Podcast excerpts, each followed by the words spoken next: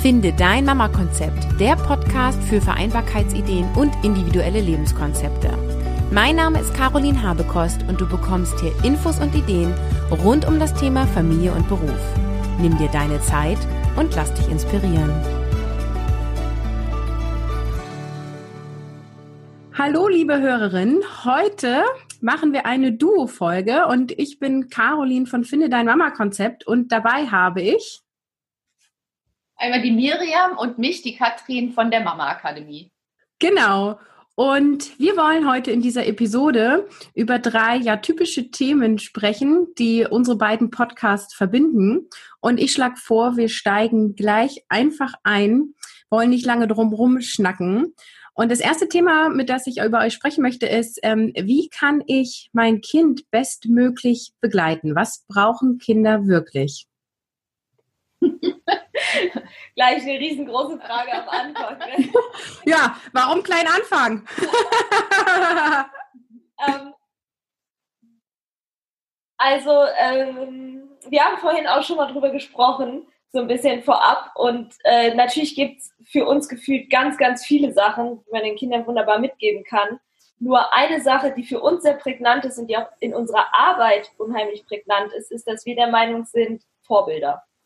Mhm. Also Kinder lernen unfassbar viel durch Nachahmung und gerade Eltern oder natürlich jeder andere wichtige Bezugspartner ist für das Kind ein wichtiges Vorbild anhand dessen es kopiert, wie Leben funktioniert, wie diese Welt funktioniert, wie man sich in der Welt bewegen kann. Und um Kinder optimal zu begleiten, glaube ich, ist es enorm wichtig, sich selber das bewusst zu machen, dass man als Vorbild agiert, weil ganz oft diese diese Trennung herrscht von, naja, jetzt geht es erstmal nur um die Kinder und Hauptsache ich gebe denen was mit und ich bin deswegen nicht so wichtig und auch meine Bedürfnisse sind erstmal nicht so wichtig, Hauptsache dem Kind geht's gut.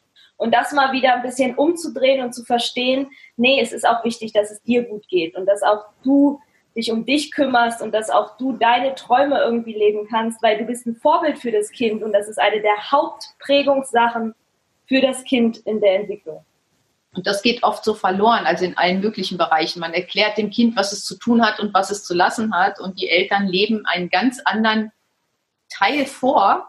Und das passt dann irgendwie gar nicht zusammen. Und das Kind fängt an zu kopieren und die Worte werden einfach so unwichtig, weil die Nachahmung so wichtig ist bei Kindern. Nach dem Motto, wie, wie heißt dieser Spruch? Tue, tue, was ich sage, nicht was ich tue. Genau. Ja, das ist gut. So können wir gleich die Episode nennen. Super. ja, ähm, finde ich total richtig und wichtig. Und ich hatte auf die Frage jetzt tatsächlich Zuneigung und Liebe geantwortet, ähm, weil ich im Bezuge des Thema Vereinbarkeit von Familie und Beruf immer wieder höre, ähm, ich muss doch viel Zeit mit meinem Kind verbringen. Das ist das, was mein Kind braucht. Und natürlich geht viel über Zeit, je kleiner die Kinder sind. Aber letztendlich ist das wichtig, dass die Zeit, die miteinander verbracht wird, auch achtsam miteinander verbracht wird. Ähm, wenn man jetzt 24 Stunden mit seinem Kind zusammen ist, meine ich nicht, man muss sich die ganze Zeit um sein Kind kümmern. so, man soll es nicht die ganze Zeit bespielen, aber ähm, dass es immer wieder bewusste Momente im Alltag gibt, wo das Kind Aufmerksamkeit bekommt und einfach das Gefühl bekommt von, ähm, ich werde gesehen. Ja, lieber äh, wir sagen immer oft lieber kürzere Momente, in denen aber die volle Achtsamkeit da ist, als das Gefühl zu haben, das Kind 24 Stunden am Tag bespaßen zu müssen, aber in diesen 24 Stunden irgendwie nie wirklich präsent zu sein, weil man immer noch nebenbei so viele andere Sachen macht. Ja, da passt ja. das, was man so oft sagt, nicht die Quantität, also nicht die Quantität ist wichtig, sondern die Qualität ist halt wichtig, ja. Ja, ja, und ich finde gerade, äh, wenn, wenn wir über Säuglinge noch reden, ähm, wird es oft anders ähm, gelebt auch, ne? Also so nach dem Motto, mein Baby muss 24 Stunden bei mir sein und dem geht's da bestimmt gut. Aber die Frage ist eben, ob es ein Muss ist. Ne? Oder ob ein anderer Körperkontakt mit dem Vater, mit der Oma, von mir ist auch mit der Nachbarin, nicht auch gut tut. Ich denke mal, wenn man das ja. gut vorbereitet hat, auf jeden Fall. Also klar, bei Säuglingen guckt man besonders, dass es dem Kind gut geht, weil, und es zeigt ja die Bedürfnisse auch sehr stark. Und ich glaube auch, man darf dahin kommen, das Kind auch mal abzugeben, weil man weiß, es ist halt gut betreut und dass äh, dieser Körperkontakt logischerweise ist wichtig, kann es aber auch beim Vater kriegen oder bei der Großmutter oder bei vielleicht auch eine Nachbarin, wenn das Verhältnis sehr eng ist. Also ich mhm. denke, dass das auch funktioniert und dass man sich dadurch auch wieder Freiräume schaffen kann, in denen man für das Kind da ist und zwar wieder bewusster für das Kind da ist, in der eigenen Kraft für das Kind da ist. Und das ist ja auch wieder ein qualitativer Unterschied, ob ich ausgelaugt bin und Zeit mit meinem Kind verbringe oder ob ich in meiner Kraft bin und Zeit mit meinem Kind verbringe. Und wenn wir uns Naturvölker angucken, ist es eigentlich auch der natürliche Weg. Hm. Bei Naturvölkern oder auch äh, früher, also zu Zeiten, in denen wir Menschen generell noch sehr ursprünglich gelebt haben, war es gang und gäbe, dass es nicht nur die Mutter war, die die Verantwortung für den Säugling übernommen hat, sondern ähm, sozusagen, sobald ein Kind in irgendeiner Art und Weise auf sich aufmerksam gemacht hat durch ein Schreien, war sofort eine Hand da. Und es ist vollkommen egal, ob das die Hand der Mutter war oder die irgendeines anderen Stammesmitgliedes. Solange das Kind das Gefühl hat, okay, es ist jemand da und ich bin beschützt und ich, ich bin sicher, weil sie halt selber ja für diese Sicherheit noch nicht sorgen können. Das war für mich so ein Augenöffner, dieses Mal die Geschichten darüber zu lesen, wie denn so Säuglinge auf, oder auch kleine Kinder in, in Naturvölkern aufwachsen, dass es halt sehr, sehr anders ist als dieses nur mutterorientierte, was hier in der Gesellschaft ist. Ja, finde ich ganz wichtig und es nimmt ganz viel Druck von den Müttern. Ähm, und das ist hilfreich für alle Parteien. Mir hat meine Freundin gesagt, vor, ach, das, ist, das ist schon wieder ewig her, da hatte sie gerade ihr erstes Kind, ihr zweites Kind gekriegt und da meinte sie so, naja, wenn wir mal ehrlich sind, die ersten paar Jahre braucht das Kind den Vater eigentlich nicht. Also da kann ich als Mutter alles selber machen. Oder und ja, das stimmt auch, glaube ich auch. Natürlich, du bist mit deinem Körper, du kannst es stillen, du kannst es beruhigen, du kannst es in Schlaf wiegen. Nur die Frage ist, ist das das, was du willst? halt zwei Jahre ununterbrochen nur alleine für das Kind da zu sein, anstatt hier dir halt die Hilfe zu nehmen von dem Vater oder von der Großmutter oder der Tante oder der Nachbarin. Ja, und es ist auch die Frage, ob es wirklich gut ist für das Kind. Also mhm wenn nur eine Bezugsperson da ist und das gar nicht mal lernt, empathisch zu sein mit anderen Menschen oder auch gar nicht mal lernt, sich zurückzunehmen, weil ein Bedürfnis der Mutter auch mal wichtig ist. Also ich denke mal, man tut dem Kind nicht unbedingt einen Gefallen, man tut auch dem Vater nicht unbedingt einen Gefallen, wenn man ihn immer außen vor lässt, weil auch er hat ja das Bedürfnis, eine Bindung aufzubauen zu dem Kind. Und ja, und das ist was Spannendes, was ich auch beobachte, dass ähm, Mütter, die einen Kaiserschnitt bekommen haben, wo der Vater das Bonding gemacht hat ne, die kurz die Stunden nach der Geburt, ähm, dass die Väter ganz oft einen viel äh, schnelleren Draht zu den Säuglingen bekommen und die genauso in den Schlaf wiegen können. Und das ist sowas, ähm, da haben wir beim zweiten Kind drauf geachtet, dass ich gesagt habe, so, Kind ist geboren, jetzt mach dich obenrum nackig. Nimm das Kind. ähm, ob das nun der, der Erfolgsfaktor ist, sei mal dahingestellt, kann ich jetzt nicht statistisch bestätigen. Aber es war auf jeden Fall äh, auch ein Zeichen von mir als Mutter an meinen Mann und eben an den Vater von unserem Kind, ähm, zu sagen, okay, und jetzt geh du mal genauso auf Tuchfühlung. Ähm, und das hat geholfen. Also der konnte viel schneller das zweite Kind beruhigen, in Schlaf wiegen und so weiter, als bei unserem ersten Kind. Ne? Ach, voll cool. Danke für die Story. Ich auf jeden Fall mit. Gleich nach der Geburt. Bitte schön. Aber die fährt aus. Hier. nee, aber halt dieses, also die, ich, gerade nach der Geburt ist es, äh, habe ich auch das Gefühl, es ist so sehr auf, okay, Mutter erstmal, Kind und sowas. Und ja, natürlich ist, wird es der erste Kontakt sein, aber sich auch da die Erlaubnis zu geben und zu sagen, der Vater ist genauso ein wichtiger Teil und auch der kann ziemlich früh schon innerhalb der ersten Momente des Kindes diesen Kontakt aufnehmen, um für beide zu erleichtern. Ja.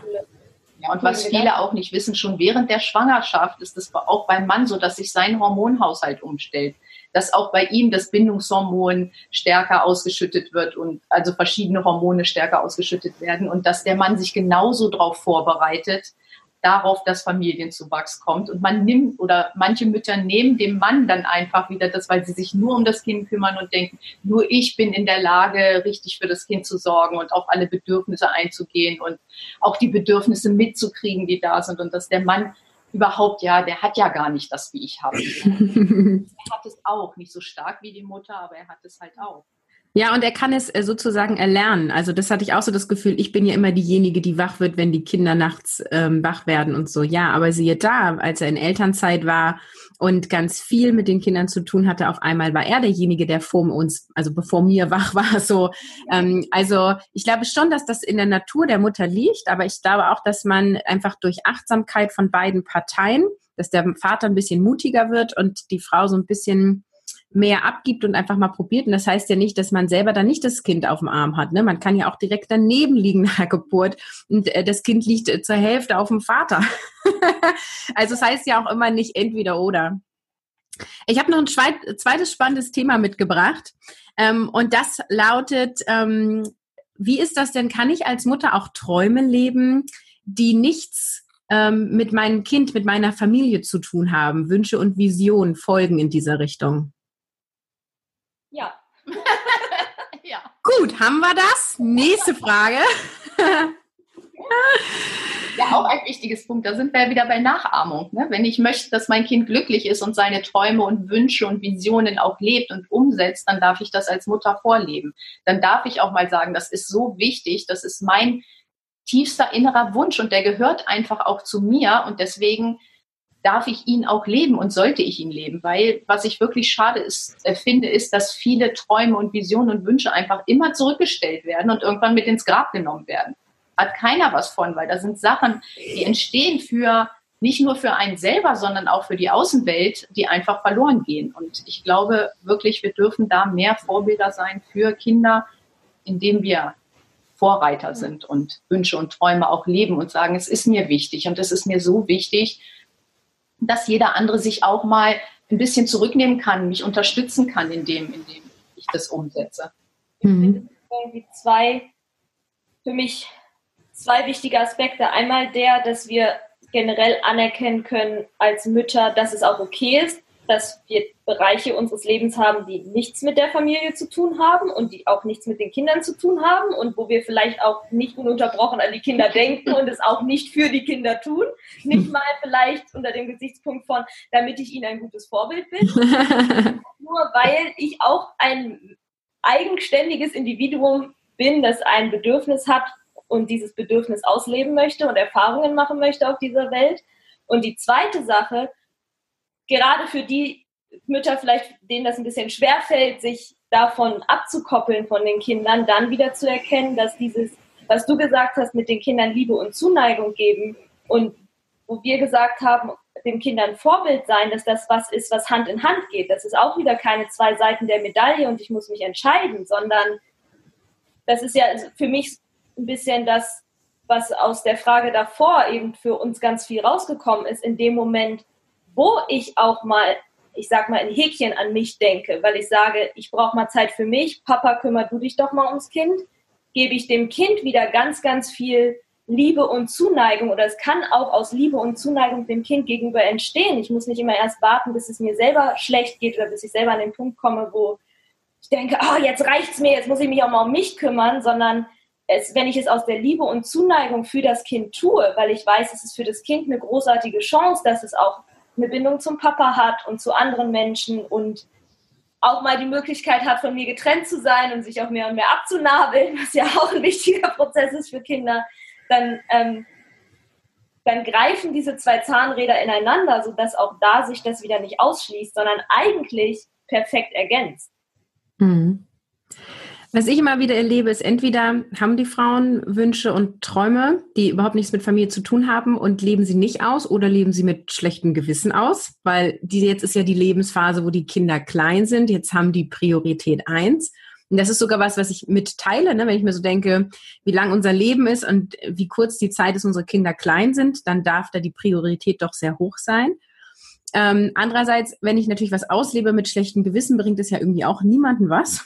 ähm, und sich selber Wünsche und Träume zu verbieten, die ich habe, machen mich nur unglücklich und dann leiden alle drunter.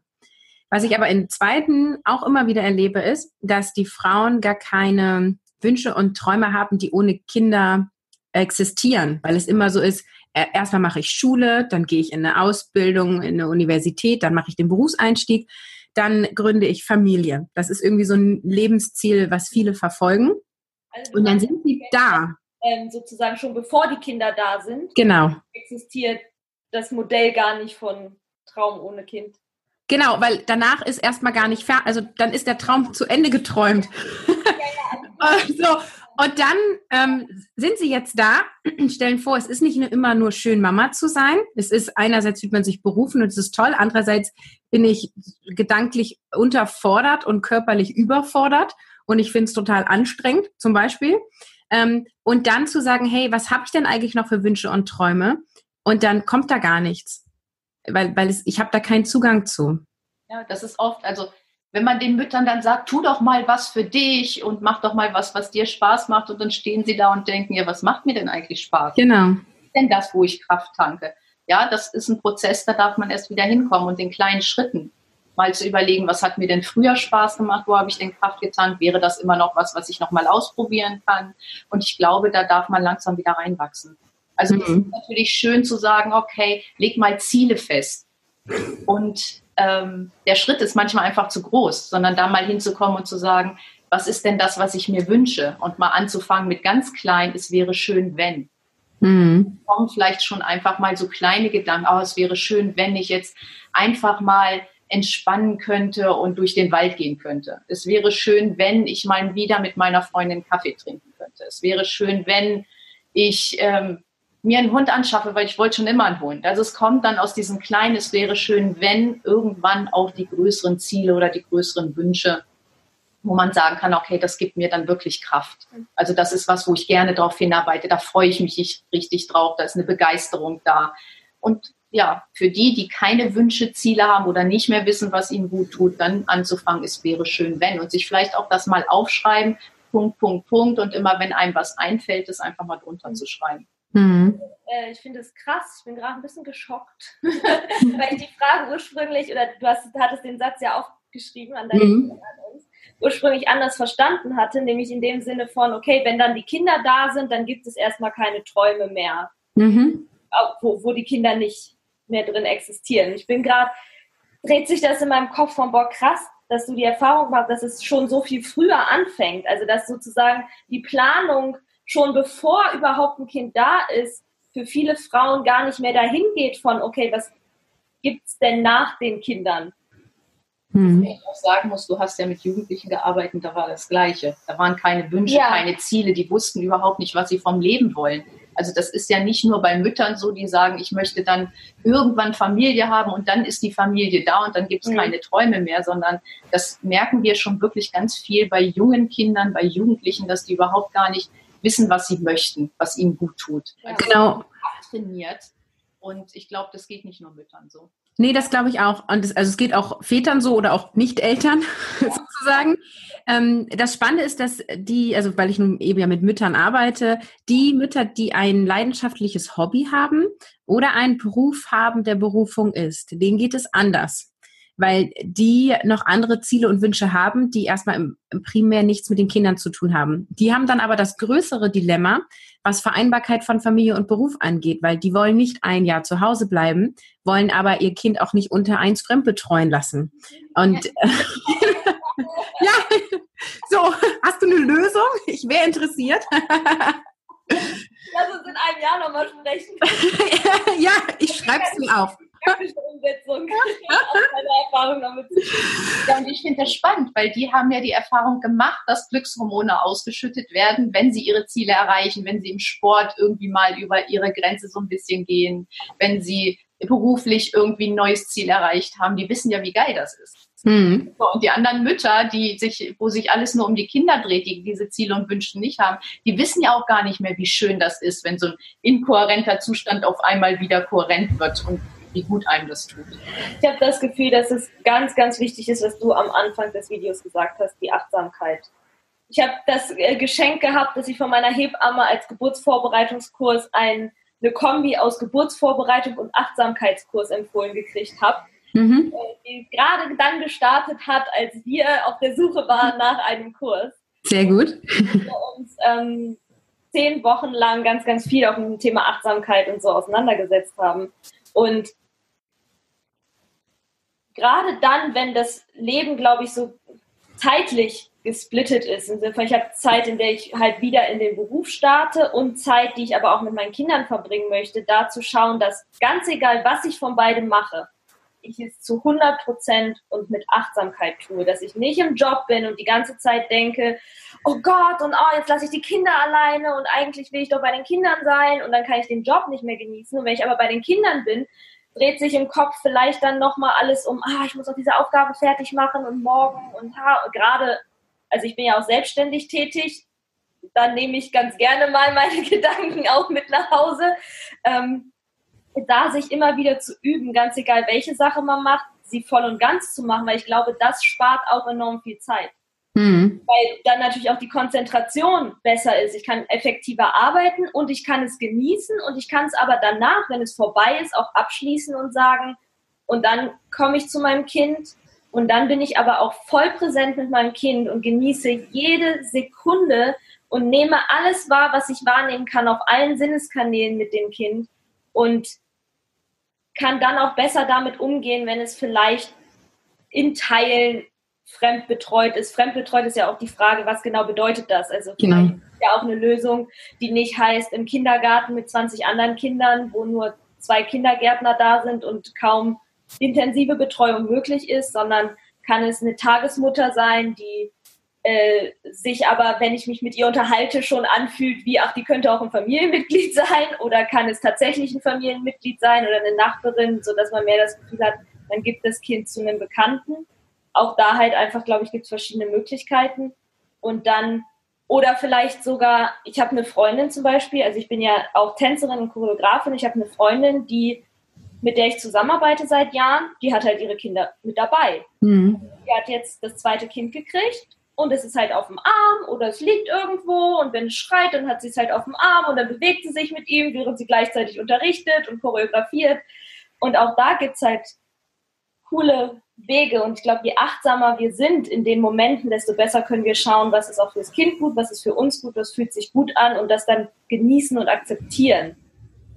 Ja. Den Weg, für den wir uns entschieden haben. Also bewusste Entscheidungen sind einfach enorm wichtig. Ähm, und eben auch zu sagen, ich entscheide mich bewusst, zum Beispiel jetzt ein Jahr beruflich auszutreten und das dann aber auch entschieden zu haben und dann zu überlegen, wie geht es nach dem einen Jahr weiter. Ich nehme das eine Jahr, weil es viele tun, ja, man kann auch ein halbes Jahr nehmen oder drei Jahre. Ähm, aber das dann bewusst zu machen und dann auch das zu akzeptieren, weil es gab eine ganz bewusste Entscheidung und ich wusste, es, die, ne, die berufliche Caroline in mir leidet, aber die Mama Caroline, der geht jetzt gerade das Herz auf. So. Und dann aber eben auch andersrum, wenn ich dann sage, okay, jetzt geht es gerade wieder um meinen beruflichen Wiedereinstieg, ähm, das ist mir mindestens 50 Prozent wichtig sozusagen, dann auch dem diese Achtsamkeit zu schenken und auch in einen Beruf zu gehen oder wieder zurückzukehren, je nachdem, wie, wie die Situation war, ähm, wo ich dann auch mein Potenzial ausleben kann. Weil das ist auch etwas, was ich erlebe. Mütter gehen in Teilzeitjobs, die gute Rahmenbedingungen haben, um ihr Kind nicht lange fremdbetreuen lassen zu müssen, leben dann aber beruflich eine Kompromisssituation auf Dauer und dann ist Vereinbarkeit noch viel schwieriger, weil dann gehe ich zu einem Job, der mir keinen Spaß macht und habe das Gefühl, ich muss dafür die Zeit mit meinen Kindern sein lassen. Komme gestresst nach Hause, bin dann genervt, wenn meine Kinder nicht so funktionieren, wie ich das gerne hätte, weil auch wenn wir alle wissen, dass es nicht funktioniert, in solchen Momenten wollen wir gerne, dass es funktioniert je mehr wir das wollen, desto größer wird das Drama. Um, ähm, und dann, wenn du da mit einer Freundin drüber sprichst, dann sagen alle, ja, du bist ja auch in der Rush-Hour des Lebens, da musst du jetzt durch.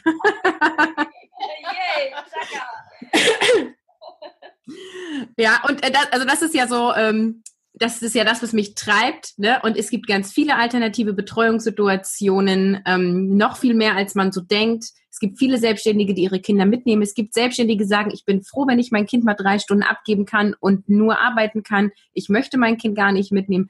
Es ist alles möglich, wenn ich achtsam bin und bewusste Entscheidungen treffe. Und dafür muss ich vorher meine Werte kennen und die priorisieren. Ja, ja. Ja, auf jeden cool. Fall. Und was ich auch finde, ist, wenn man sich entschließt, ein Jahr zu Hause zu bleiben und vielleicht auch, wenn man derjenige ist, der sich im Beruf verwirklicht und dem das wirklich gut tut, man kann auch dieses eine Jahr nutzen, sich trotzdem zu verwirklichen. Es muss mhm. ja nicht beruflich sein und man kann dieses eine Jahr auch nutzen, schon Schritt für Schritt das Kind immer mal abzugeben. Oder das, was du am Anfang gesagt hast, gerade auch mit dem Baby schon mal anfangen und wenn es nur fünf Minuten oder zehn Minuten sind, jemand anders das Kind betreuen zu lassen, dann fällt es mir doch mit einem Jahr auch nicht so schwer, das Kind abzugeben, wenn ich in den Beruf gehe. Weil das ist ein Lernprozess für alle. Und ich glaube, das tut auch den Kindern gut, weil ich möchte auch nicht, dass die ganze Zeit nur eine an meiner Seite ist, wo der Fokus die ganze Zeit auf mich gerichtet ist und ich mich die ganze Zeit beobachtet fühle, weil dann hat man auch nicht dieses, ich kann mich frei entwickeln. Ja. Da macht man dem Kind ja auch ein Geschenk mit. Ja. Ist wirklich mal irgendwas machen zu lassen, ohne die ganze Zeit, dass man es beobachtet. Es ist auch ein Geschenk an den Vater. Und das sage ich jetzt selber als Mutter. die echt schlecht den Mund halten kann. ich gehe dann lieber. Ne?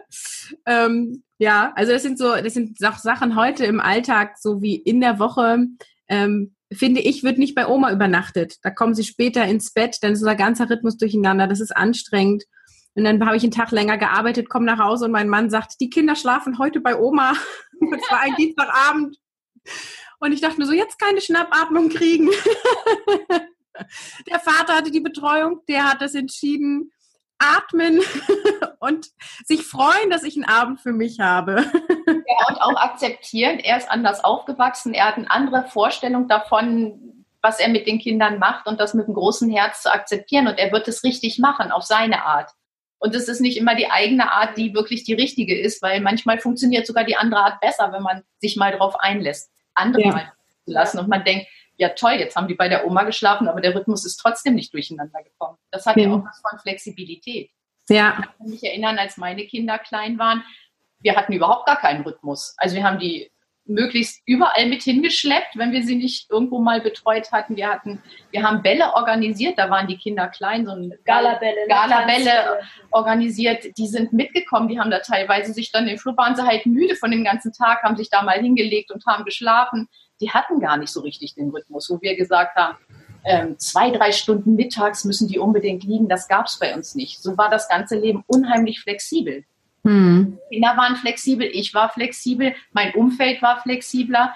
Und wenn ich so in eingefahrenen Sachen bin und nicht mehr flexibel bin, dann kommt es natürlich schneller dazu, dass so ein Chaos entsteht, wenn mal was anders ist im Außen. Und da auch zu sagen, okay, ich übe mich mal in Flexibilität. Ich mache das mal einfach, dass mein Tagesablauf auch mal anders ist, weil manchmal sind so eingeschlichene Muster, die dadurch auch unterbrochen werden und es wird leichter, als man eigentlich dachte. Ja, ich nenne das immer anpassungsfähige Organisation.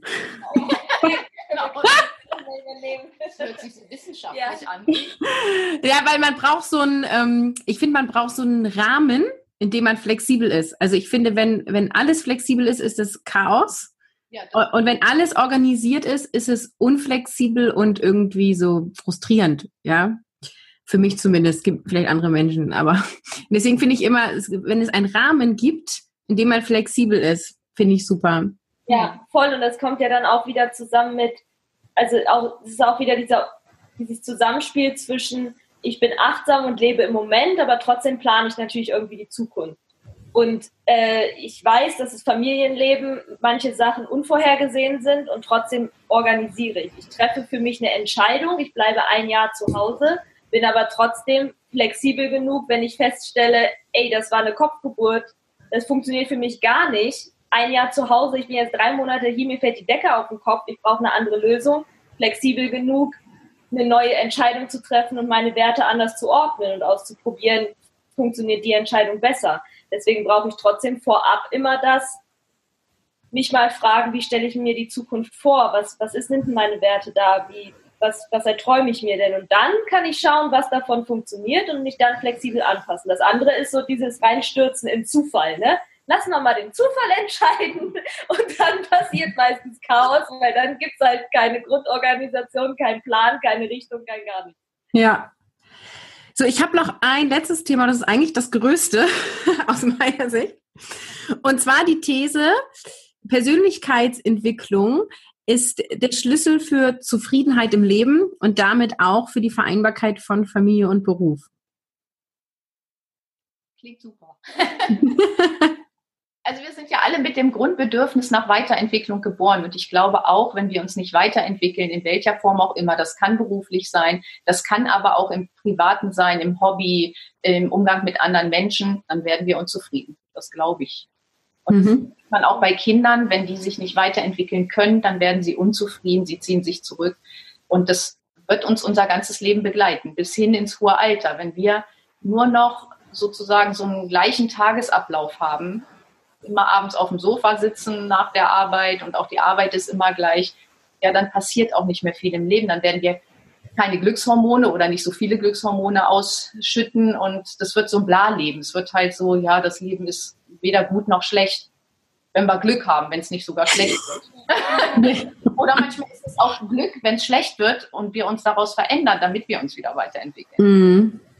Und wie gesagt, es wird uns das ganze Leben begleiten und ich glaube schon, dass es so ist und ja, Persönlichkeitsentwicklung hat halt viele Facetten. Das ist nicht nur beruflich. Es kann in ja. anderen Bereichen des Lebens passieren. Und da sind die Kinder, denke ich mal, auch ein toller Faktor in der Familie. Die besten Persönlichkeitsentwicklungscoaches, die wir je haben. Ja, die spiegeln dich ungefragt. Ja, genau. Ohne Kompromisse. Kein ich, kein ich, ach, ich versuche irgendwie irgendeiner gesellschaftlichen Konvention zu fügen, sondern da kriegst du gerade heraus das Feedback. Genau. In welchem Stadium du gerade bist. Und deswegen großes Geschenk, mit Kindern müssen wir uns auch weiterentwickeln. Aber wenn wir es nur noch mit Kindern tun, dann ist es halt auch nicht das Richtige. Mhm. Mhm. Ja, das ist spannend, nicht nur noch mit Kindern. Also ich finde ja, die sind so eine Turbo-Beschleunigung. ähm, ja, äh, je charakterstärker dein Kind ist, desto mehr darfst du lernen. So. Oh, ja. Und ähm, oft wird es ja eher so immer gesehen, mein Kind passt sich nicht an oder mein Kind hat die und die Diagnose ähm, oder das und das ist nicht so einfach an meinem Kind. Und in dem Moment, äh, wo ich als Mutter erkenne, das hat auch immer was mit mir und meiner Familie zu tun und da spreche ich nicht von Schuld, sondern da spreche ich einfach von, ähm, dieses Kind ist in unsere Familie und das möchte mir etwas sagen. Und wenn ich so mein Kind anschaue, dann verstehe ich ganz anders und dann habe ich ein anderes Verständnis. Ne, wenn dann mein Kind einen Wutanfall kriegt, denke ich nicht, oh ja, ist die Trotzphase, so um drei haben die das alle, muss ich durch, sondern ich versetze mich rein und gucke, okay, welches Bedürfnis liegt dahinter? Wo ist der Frust? Ne? Und wenn ich mich dann frage, wo lebe ich meine Wut und ich erkenne nirgends, dann darf ich da mal hinschauen. Ähm, ja, und das frage ich mich nicht während des Wutanfalls des Kindes, das mache ich danach. ja. ja. Wir haben ähm, äh, immer mal wie, also bei uns auch ist ja ein wichtiges Thema auch Frustrationstoleranz, weil das ja irgendwie so ein Wort ist, das irgendwie auch momentan oder zumindest so im letzten oder vorletzten Jahr so sehr präsent war für uns äh, in Bezug auf, auf Kinder und ich das auch in unserem Umfeld immer wieder erlebt habe, dass viele Kinder sich gar nicht mehr so auf eine Sache lang fokussieren konnten, sondern innerhalb von zwei Minuten, wenn was nicht geklappt hat, war halt, ah, scheiß drauf, äh, alles in die Ecke schmeißen und ich fokussiere mich auf das nächste. Oder sogar ohne den Frust, selbst wenn ähm, es einfach nur um Entdeckungen geht. Wir waren zum Beispiel bei uns hier in der Umgebung gibt es das Pheno, das ist so ein Wissenschaftsmuseum. Ähm, mal mit einer Familie da und das Kind war halt die ganze Zeit so, okay, ich gucke mal zwei Minuten hier und probiere da ein bisschen und drehe da am Rad und dann laufe ich sofort zum nächsten und drehe da mal ein bisschen, ohne dieses, okay, ich lasse mich mal komplett auf das eine ein und bleibe dabei. Und das Spannende war aber, äh, es gab diese eine Sache, die das Kind total fasziniert hat. Und das war so eine Kugelbahn, wo Kugeln über 10.000 verschiedene Möglichkeiten irgendwie rumlaufen konnten und dann konnte man die noch beeinflussen. Und das fand das Kind total spannend. Ich glaube, nur alleine da hätten wir drei Stunden sitzen können und das Kind hätte sich mit dieser Kugelbahn beschäftigt. Das heißt, die Fähigkeit war durchaus vorhanden. Das Spannende zu beobachten war den Vater des Kindes, weil der die ganze Zeit total begeistert durch dieses Museum gelaufen ist und dem Kind immer wieder gesagt hat, oh, guck mal, guck mal, mein Schatz, komm mal hierher, ich zeig dir das mal kurz, guck mal, das kann man hier machen. Und dann zwei Minuten später lief er zum nächsten, oh, guck mal, guck mal, das kannst du hier machen, wollen wir da mal schnell gucken. Und es war so eindeutig, woher dieses Kind diese Struktur hatte, dass ist so, äh, dass es ihm so schwer fiel, sich mal für für eine längere Zeit hat zwei Minuten auf eine Sache zu konzentrieren, wenn etwas, besonders dann, wenn etwas nicht sofort funktionierte. Und gleichzeitig halt zu sehen, das Bedürfnis war aber trotzdem da äh, bei dieser Kugelbahn. Nur, das ist halt so krass, gerade im Kontext von Frustrationstoleranz kann man es so gut beobachten, dass so viele Erwachsene immer schon zehn Schritte weiter sind in den Gedanken und die Kinder anfangen, das zu kopieren. Es ist so schade, dass dann so schnell die Eltern sich eher fragen, oh Gott, hat mein Kind ADHS, weil das ist ja auch eine äh, Fähigkeit, die viel mit ADHS in Verbindung gebracht wird, ähm, anstatt erstmal bei sich zu gucken und zu schauen, wo habe ich denn diese Struktur vielleicht, dass ich selber den Frust nicht aushalten kann oder dass ich selber immer von A nach B springe. Und, und da wäre Persönlichkeitsentwicklung wieder der Schlüssel, der Schlüssel. weil auch sich weniger Sorgen zu machen. Sich weniger Sorgen zu machen ja. oder auch selber in so einem Museum einfach mal sich faszinieren zu lassen über einen längeren Zeitraum von nur einer Sache und das mhm. wirklich mal zu genießen, als von einer Sache zur nächsten zu springen und gar nicht in diesen Genuss zu kommen. Ja, ich finde, das ist genau die, also da liegt der Schlüssel. und das ist, und es ist so, so schwer, weil es ist so einfach, das bei anderen zu erkennen. So, ne, der Vater rennt da rum ähm, und bleibt nicht bei einer Sache. Aber selber zu merken, dass ich das tue und dann das zu sehen, dass mein Kind das übernimmt, das ähm, ist enorm schwer, das zu erkennen und sich dann auch einzugestehen, insbesondere wenn es Verhaltensweisen sind, die wir an uns selber nicht mögen. und das ist ja das, wo ich ein Riesenfan bin von Begleitung. Also, dass wenn ich jetzt ein Verhalten habe, was ich schwer akzeptieren kann an meinem Kind, wirklich damit jemand drüber zu reden wer auch immer das ist, ob das eine gute Freundin ist, ob das ein Coach ist oder keine Ahnung, Kinderarzt. Aber da einfach wirklich jemanden, ähm, der vielleicht ein bisschen weiter außen steht, mal zu fragen. Ähm, weil man selber nicht unbedingt immer weiterkommt. Ne? Und auch wenn man das weiß und man eine Sache erkannt hat, heißt das nicht, dass man eine zweite oder dritte allein erkennt. Ähm, und da spreche ich auch aus Erfahrung. Ähm, und da habe ich auch ein schönes Beispiel. Und zwar ähm, ist ja der Geburtstag meiner Tochter und die hat Geschenke ausgepackt und ich habe gedacht, die steht um 5 Uhr auf, packt in einer Viertelstunde ihre Geschenke aus ähm, und dann haben wir einen entspannten Morgen bis zum Kindergartentag, ähm, weil es einfach immer so war.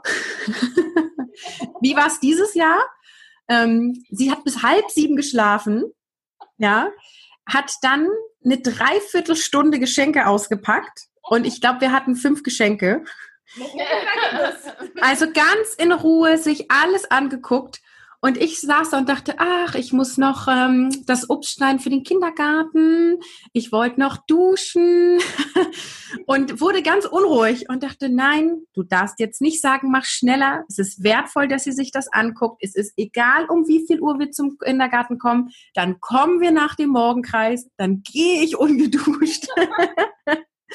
ähm, und also da sich dann zurückzuhalten, ist nicht einfach, auch wenn man bewusst damit für sich selber arbeitet.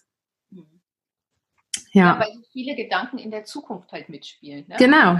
Wenige, die wirklich im Moment sind, sondern es geht oft um die Vergangenheit, oh, damals oder hätte ich man oder es geht um die Zukunft, ich muss noch und dann geht halt viel verloren. Und ich glaube auch, das hilft, wenn man dann eine Begleitung hat, weil was ich auch immer feststelle, dieses Helikoptereltern war ja auch viel ein Thema, so Mütter, die immer über den Kindern schweben und so, ne, und einfach den Kindern auch zu viel abnehmen. Und es hilft auch in dem Moment nichts, denen das zu sagen, weil die meisten wissen das. Die wissen nur nicht, wie sie aus dem Track rauskommen, in dem sie kommen. Mhm. Nämlich von blöden Gedanken in der Zukunft, was passieren könnte, hält sie davon ab, die Kinder sich frei entwickeln zu lassen. Also muss ich ihnen ja helfen, wie sie aus solchen Gedanken rauskommen. Und genau auch, wie du das gemacht hast, ja, immer wieder zurückzukommen in den Moment ist ja schon der erste Schritt. Ja. Auch unsere Hauptarbeit, ja. die Erfahrung, die wir machen. Ja. Ne? Natürlich ist immer wichtig, erstmal so bestimmte Prozesse bewusst zu machen. Aber das Hauptding ist,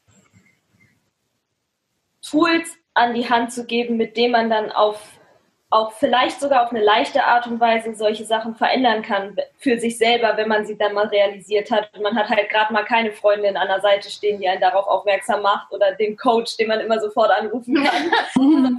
halt da äh, selber ja. so ein paar Sachen an der Hand zu haben, mit denen man auch schon viel schaffen kann, um leichter in die Persönlichkeitsweiterentwicklung dann den nächsten Schritt zu gehen. Ja, und mal zu verstehen, was passiert da im Gehirn und wie kann ich das verändern, indem ich mein Gehirn mal benutze, um mir das Leben leichter zu machen. Ne? Da gibt es halt so, so viel Wissen da draußen. Ne? Und ja. du immer so schön sagst, die schöne Formulierung, es wird Zeit, dass es endlich in den Familien ankommt, ja. weil es so viele coole Sachen einfach gibt. Ja. ja. Und auch trotzdem machen wir, du wirst ja genauso die Erfahrung machen, wir machen die auch, es gibt auch für uns als Coaches, die wir all diese Tools haben, die Momente, in denen wir uns auch Hilfe im Außen suchen. Ja, also der erste, genau, erste Ansprechpartner sind natürlich immer wir gegeneinander so, oh Gott, ich habe da was festgestellt, ich habe da so eine Struktur, kannst du mal von außen drauf gucken und mir helfen, damit ich wirklich ganz da reingehen kann und nicht zwei Rollen gleichzeitig spielen muss? Oder wenn man das Gefühl hat, auch wir sind zu nah dran, tatsächlich jemanden von außen zu holen, der mal einen ganz anderen Blick hat und die Familie auch nicht kennt, weil wir kennen uns natürlich auch schon ziemlich gut. Als das hilft dann echt ungemein, jemanden zu haben, der einen da unterstützt. Ja, ja, und an dieser Stelle finde ich auch nochmal wichtig zu sagen, nicht jeder, der als Coach arbeitet, heißt ja, er ist Experte und ähm, braucht keine Beratung, sondern äh, es sind eher die Menschen, die erkannt haben, dass eine Begleitung mich schneller voranbringt. Ja, ähm, das heißt, äh, die Menschen, die als Coaches arbeiten, sind meistens diejenigen, die selber einen Coach haben ähm, und sind immer Lernende, weil das sind wir auch. Also sind wir alle immer. Sie wissen, wie, wie geil einfach Persönlichkeitsentwicklung ist oder wie geil es ist, jemanden vor oder neben sich zu haben, der weiß, wie man dahin kommt, wo man hinkommen möchte oder der weiß, wie man aus so einem Track rauskommt und der einem dann hilft. Und wie ja. geil diese Erfahrung ist, wenn man wieder irgend, wenn man es wieder geschafft ja. hat, so eine alte Struktur loszulassen. Ich liebe das. Ja. Wie so ein riesengroßes Spiel. So, ja, manchmal sind die Momente, wo ich so denke, es könnte schneller gehen. Nur dann der Moment, wo man wieder merkt, ey, cool, guck mal, was ich hier für einen riesen Schritt gegangen bin in der letzten Zeit, ist, ja, wie jede andere Aufgabe sonst auch, die wir erschaffen. Glückshormone im ganzen Körper. Ja, das Leben ist äh, dann viel mehr Lebensfreude und mehr Leichtigkeit. Ja, total. Wollen wir das als Schlusswort nehmen? total. Persönlichkeitsentwicklung macht Leben leicht. Genau. Dann vielen Dank für eure Zeit. Ich schlage vor, dass wir die Kontaktdaten in die Shownotes schreiben für alle, die die mehr wissen wollen. Das klingt Sehr super.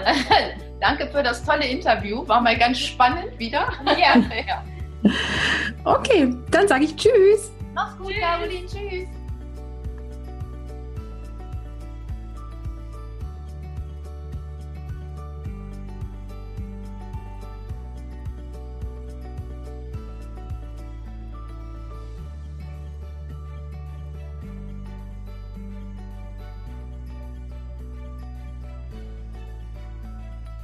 Das war die Duo-Episode mit Katrin und Miriam vom Mama Podcast. In den Show Notes findest du die Links zur Mama Akademie und auch zu dem Mama Podcast. Ich weise heute nochmal darauf hin, dass es eine Finde dein Mama Konzept Facebook-Gruppe gibt. Hier nehme ich regelmäßig live Podcast-Episoden auf, in denen du kommentieren und Fragen stellen kannst. Du kannst dort jederzeit Themen vorschlagen oder Fragen stellen. Insofern freue ich mich, wenn du der Community beitrittst unter www.facebook.com slash groups slash mama konzept findest du Zugang zu der Gruppe der Link ist natürlich auch in den Show Notes. Alles Liebe, deine Caroline.